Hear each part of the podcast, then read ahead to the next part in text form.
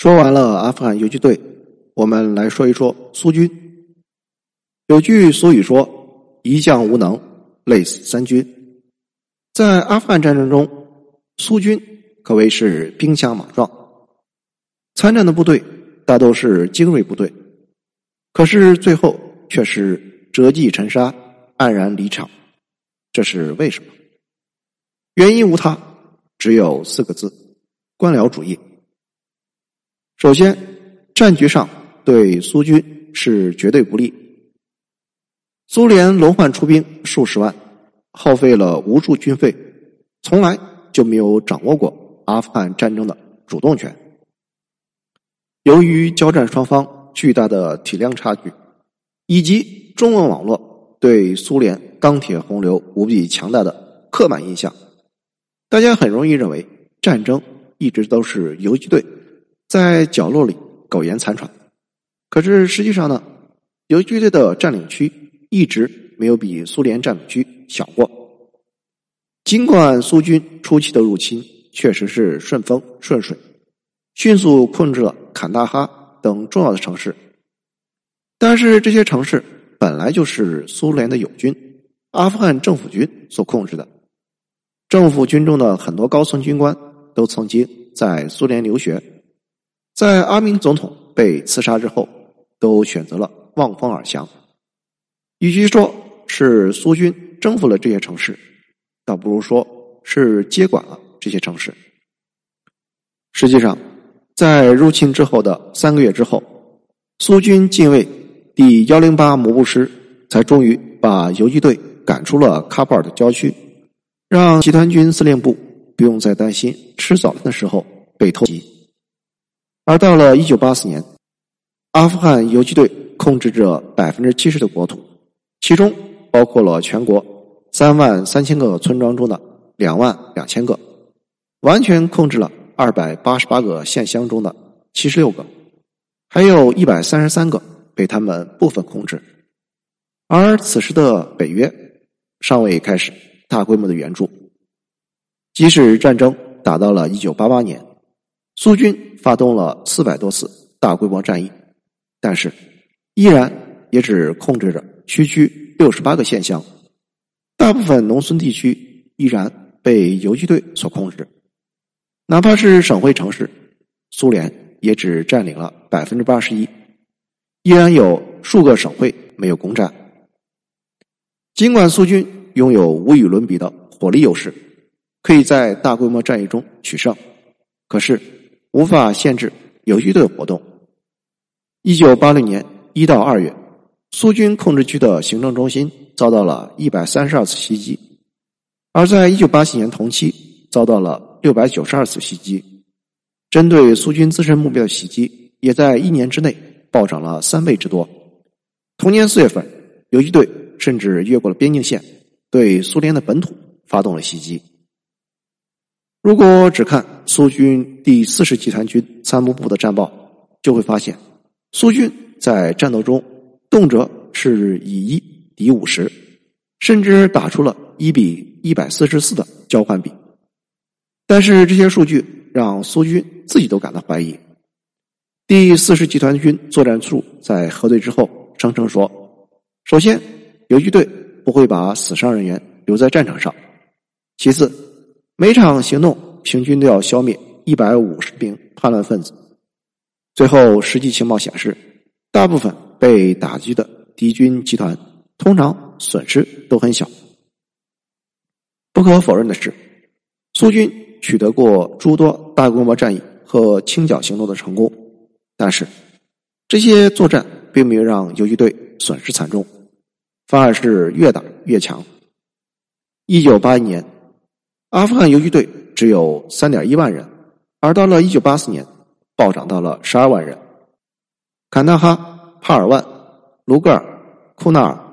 南格哈尔等省份都有数以千人的游击队活动。即使是在苏军心脏地带的喀布尔，也有着超过四千多人的游击队。这其中就包括了让苏联人最头疼的马苏德。而经过多年的激战之后，游击队的装备水平也发生了质变和量变。一九八七年的游击队和一九八五年相比，单兵导弹系统的数量暴涨了五倍，导弹发射装置提高了一点五倍，山地防空系统提高了一倍，重机枪、火箭筒涨幅达到了百分之四十到百分之五十。造成这一局面的原因众多，其中最主要的是苏军高层和指挥体系。首先，苏军虽然在阿富汗只布置了第四十集团军一个集团军，但是这个集团军上边却起码有三个指挥机构，分别是集团军司令部、国防部督导组、土耳其斯坦军区司令部，以及那些不论。何时何地都趾高气扬，恨不得拿鼻孔看人的科克伯代表，这些人任何人拉出来，他们的权力都远远大于第四十集团军的司令员。每次作战之前都要争论半天，才能够定下一个作战计划。而能够定下作战计划已经是很不错，因为在长达十年的阿富汗战争中，庞大的苏联国防部。和苏军总参谋部干脆连一个长期计划都没有制定。这些身居高位的官僚每天都在召开作战会议，却根本不知道该下达什么命令。因此，第四十集团军从来就没有收到过长期计划，只能收到一份临时的每月作战计划，而且计划中很多任务彼此相矛盾，比如说。让集团军向南和向北突击，搞得集团军司令员每次都要在三大部门争吵过之后，在两种意见之间折中进行。除了高层的腐败无能之外，阿富汗近乎地狱的后勤条件，以及苏联臃肿庞大的后勤体系，这些也拖累着苏军前进的脚步。假如苏军。无限制的增兵，投入数百万兵力去作战的话，那么这对苏军来说可以说是灭顶之灾。在整个战争中，苏军投入了超过六十万兵力，有一万四千四百五十三人阵亡，四十六万人伤病，伤亡率超过了百分之七十。因为糟糕的后勤条件，其中十一万五千三百零八人。感染了肝炎，三万一千零八十人感染了伤寒这些严重的传染病，而游击队对交通线的突袭，让苏军损失了超过一万辆坦克和大量的军用物资，保障机械化作战的燃料管线也经常被突袭，平均每天损失高达二十到五十吨，甚至最高达到五百吨。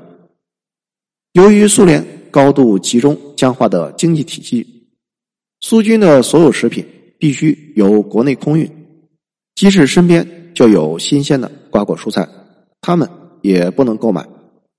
这导致了前线部队收到了大量腐败变质的食品，甚至有的士兵领到了一九四二年生产的牛肉罐头。这可是在八十年代，一九八七年。游击队甚至封锁了霍斯特市的交通线，让苏军只能通过空运去投送食品。但是，游击队的防空导弹也让空中运输不再安全，苏军不得不发动了战争期间规模最大的交通干线行动来解救霍斯特市。这次行动被拍成了著名的电影《第九突击队》。虽然苏军取得了胜利，但是。这也仅仅解除了霍斯特地区的交通中断而已，其他地区的苏军部队无法储备足够的物资，部分部队的储备远远低于标准。如果疯狂增兵的话，那么英勇的苏联红军士兵可以考虑吃土了。谢谢收听，欢迎评论、点赞和转发。